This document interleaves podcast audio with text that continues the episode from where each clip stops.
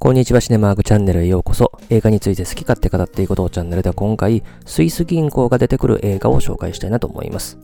まずスイス銀行がどういうものかということと、それからその後に具体的に出てくる作品を5作品紹介したいなと思います。しばしば映画の中で、あの、不当に得たお金とかをですね、スイス銀行に預けるみたいなシーンってあると思うんですけれども、まあ、まずなんでそんなシーンが多いのかっていうところを含めてですね、スイス銀行の方を紹介してみたいなと思います。まあ、スイス銀行はですね、まあ、スイスで一番の、そしてですね、世界でも有数の資産を誇る銀行なんですね。で、なぜこのような映画で特に犯罪者の映画とかで出てくるかというと、スイス銀行は番号だけで管理できるですね、匿名の口座を作ることができるので、まあ、いわゆるこう名前とか住所とかを入れなくてもいい、非常に高い守秘義務のある銀行として知られれてるんですね。なので、犯罪者であろうが何であろうがですね、安心してお金が預けることができるという銀行なんですね。ただですね、近年ではそういう匿名性があるからこそ、あるいは高い守秘義務があるからこそ、犯罪を助長してるんじゃないかという批判もあって、犯罪の疑いのある場合にはですね、まあ、警察等に協力するようにはなってきてるらしいので、なので最近では割と映画の中でこういうスイス銀行にお金を預けるみたいなシーンっていうのはまあ少ないのかなと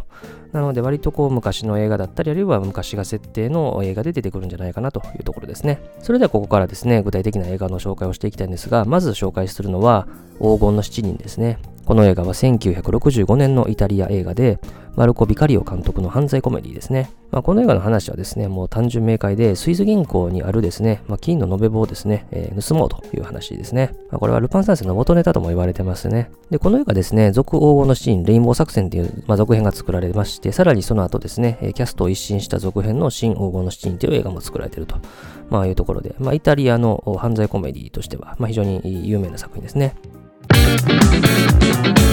それから次に紹介するのが、華麗なる賭けですね。この映画は1968年のアメリカ映画で、ノーマン・ジュイソン監督、スティーブ・マックイーン、フェイ・ダナウェイらが出演をした犯罪映画ですね。この映画ではですね、大富豪のマックイーンが演じるトーマス・クラウンは、まあ、泥棒についても相当な腕の持ち主であると、まあ、いうところで、冒頭にですね、まあ、銀行強盗して、まあ、そのお金をスイス銀行に預けに行くっていうシーンがありますよね。で、この映画は、まあ、トーマス・クラウンって名前からわかるようにですね、1999年にピアース・ブロスナンが主演のトーマス・クラウン・アフェアというですね、リメイクがですね、ね作られてます。ね。まあ、ちなみにこの時は銀行強盗ではなくてですね、まあ、絵画等の美術泥棒というふうなところに設定が変更されていますね。それから時代は飛んで2002年のですね、ボーン・アイデンティティというアメリカ映画を紹介します。この映画はロバート・ラドラムの原作をダグ・リーマンが映画化をした映画で、マット・デイモン、フランカ・ポテンテラが出演をしたスパイアクション映画ですね。この映画は、あの、始まりが海で意識不明になっているところをですね、両親に助けられるですね、主人公、これをマット・デイモンが演じてるんですが、まあ、彼の体にですね、チップが埋め込まれてて、まあ、それの情報を見てみると、どうやらスイス銀行の口座を示すということで、まあ、その情報をもとにスイス銀行に行くというシーンがありますね。で、まず建物に入ると、こう、右手をですね、機関の上に置くと、こう、指紋認証がされるというですね、まあ、非常に近未来的な設定でですね、まあ、さらにその奥に入って、貸金庫の中にですね、何が入ってるか見てみると、パスポートが複数入っている。あるいはもう各国の紙幣とか、そして銃も入っているということで、まあ、この映画は、あの、主人公が記憶喪失になっているという設定なので、まあ、これを見てさらにパニックになってしまうというところですね。それから次に紹介するのは007カジノロワイヤルですね。この映画は2006年のアメリカ、イギリスの合作映画で、マーティン・キャンベル監督、ダニエル・クレイグ、エヴァ・グリーン、マッツ・ミケルセンらが出演をした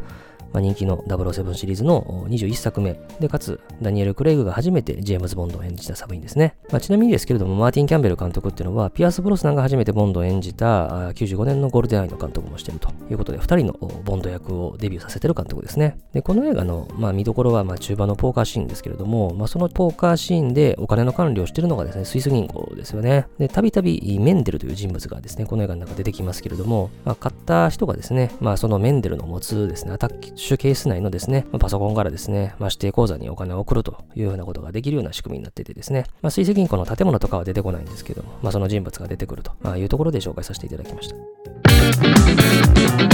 それから今日最後に紹介する5本目の映画は、ウルフ・オブ・ウォール・ストリートですね。この映画は2013年のアメリカ映画で、ジョーダン・ベルフォードというですね、人物の電気映画ですね。マーティン・スコセッシが監督で、レオナルド・ディカプリオ、ジョナヒル、ジャン・デュジャルダン、カイル・チャンドラー、マーゴット・ロビー、マシュ・マコノヒラが出演をした映画ですね。まあ、この映画はですね、ジョーダン・ベルフォートというですね、投資家、彼が成り上がっていく様を描いていく映画なんですけれども、まあ、中盤にですね、まあ、闇金をですね、まあ、どうしようかということで、まあ、スイス銀行に預けに行こうということで、わざわざスイス銀行まで出向くっていうシーンがありますね。まあ、そこでですね、スイス銀行の銀行員として、えー、ジョーダン・ベルフォートらをですね、相手するのが、ジャン・ドゥジャルダンが演じる銀行員であるというところで、まあ、ここでかなり苦戦を強いられるとというシーンですね。まあ、このジャン・ドゥジャルダンはですね、2011年のアカデミー賞作品賞を受賞したアーティストという映画で出てますよね。